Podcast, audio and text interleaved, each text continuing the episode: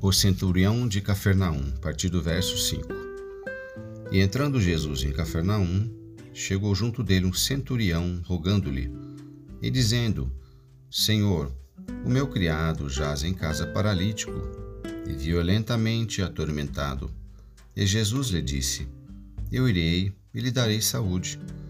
E o centurião respondendo disse: Senhor, não sou digno de que entres debaixo do meu telhado mas disse somente uma palavra, e meu criado sarará. Pois também eu sou homem sob autoridade, e tenho soldados às minhas ordens, e digo a este: vai, e ele vai, e a outro: vem, e ele vem. E o meu criado: faze isto, e ele o faz.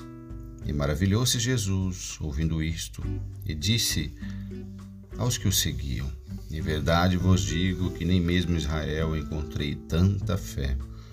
Mas eu vos digo que muitos virão do Oriente e do Ocidente e assentar-se-ão à mesa com Abraão, Isaque e Jacó no reino dos céus. E os filhos do reino serão lançados nas trevas exteriores. Ali haverá pranto e ranger de dentes. Então disse Jesus ao centurião: Vai, e como creste, te seja feito. E naquela mesma hora o seu criado sarou.